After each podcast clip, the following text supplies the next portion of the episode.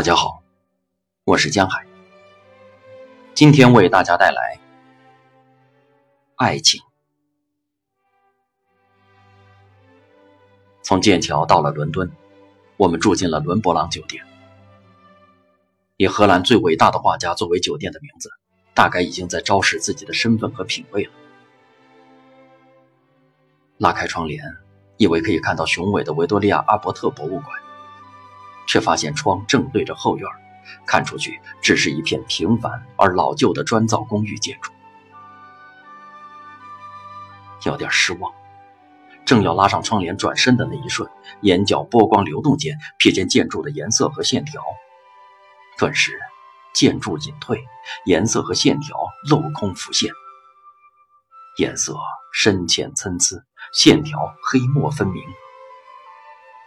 微风刚好吹起柔软的淡紫色的窗帘布。那一扇一扇窗的竖与横之间，仿佛是一种布局；楼与楼的彼此依靠和排距之间，又像在进行一种埋伏的对话。我不禁停下来。凝视窗外，凝得入神，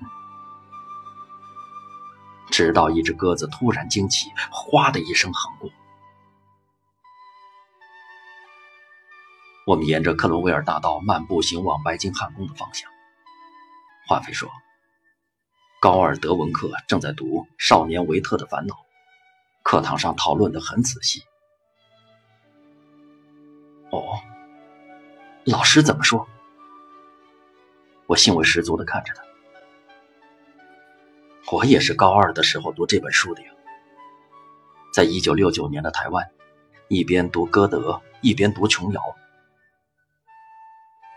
一七七四年，《少年维特的烦恼》出版后，说是有两千个欧洲青年效仿维特为爱自杀。拿破仑在东征西讨的杀伐中，总是随身携带着这本爱情小书。你一定不相信老师怎么说的，华妃笑着。老师跟我们说，你们可不要相信这种纯纯的爱。事实上，爱情能持久，多半是因为两人有一种互利的基础。没有互利的关系，爱情是不会持久的。我很惊奇的看着他问：“你同意他的说法？”华妃点点头。我飞快地回想十七岁的自己，我还有我的同龄朋友们是相信琼瑶的。凡是男的都要有深邃而痛苦的眼睛，女的都会有冰冷的小手和火烫的疯狂的热情。爱情是只有灵没有肉的，是澎湃汹涌、一发不可收拾的。唯美浪漫、纯情而带着毁灭性的爱情，才是最高境界的爱情。华妃以好朋友约翰为例，正在给我做解说。你看，约翰的爸妈离婚了，约翰爸爸和现在的女朋友就可能持久，因为第一，约翰爸爸是个银行总经理，女朋友是个秘书。他得到社会和经济地位的提升。第二，约翰妈妈是大学校长，约翰爸爸受不了约翰妈妈那么优秀，现在跟自己的秘书在一起，秘书不管是学识还是地位还是聪明度都不如自己，他得到安全感和自我优越感。在这样互利的基础上，我判断他们的关系可能会持久。我两眼发直的瞪着自己十七岁的儿子说：“老天，你你怎么会知道这些？”他瞅着我，明显觉得我大惊小怪。这是什么时代啊，妈！晚上，伦敦街头下起小雨，我们在雨中快步奔走，赶往剧场。演出的是《艾维塔》。以阿根廷贝隆总理的夫人生平为故事的音乐剧，我们还是迟到了。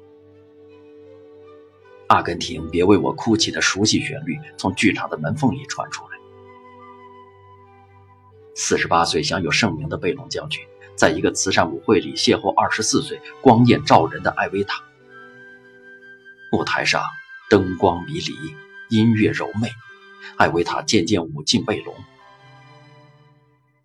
我低声对华妃说：“你看，权力和美色交换，互利理论又来了。”华妃小声的回复：“妈，拜托，我才十七岁，不要教我这么多黑暗，好不好？德文老师跟你一样，都不相信爱情。我才十七岁。”我总得相信点什么吧。我有好一阵子一边看戏一边心不在焉。他的问题，我实在答不出来。早上，灿亮的阳光扑进来，华妃还睡着。我打开窗帘，看窗外那一片平凡而现实的风景。心想，在平凡和现实里，也必有巨大的美的可能吧。